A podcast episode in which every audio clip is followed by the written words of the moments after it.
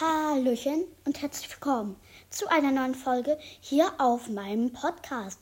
Wir wollen uns heute den nächsten Mob angucken. In der letzten Folge haben wir uns den Creeper angeschaut und heute werden wir uns genauer anschauen, was der Zombie so alles drauf hat.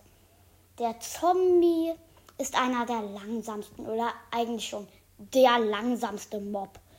Er kann im Wasser, wenn er zu lange im Wasser ist, wird er zu einem Ertrunkenen. Das werden wir uns in einer anderen Folge nochmal ansehen. Also der Zombie droppt uns verrottetes Fleisch. Oder wenn er einen Teil einer Rüstung trägt, kann er euch selten auch diese droppen. Der Zombie kann auch Waffen aufheben, die ihr beim Sterben oder irgendwie auf den Boden geworfen habt. Die ihr, ja, die kann er aufheben, in die Hand nehmen und damit kämpfen. Also kann er zum Beispiel auch an Totem of Undying gehen und damit ist der Zombie unbesiegbar. Also, ich hoffe, euch hat diese neue Folge gefallen.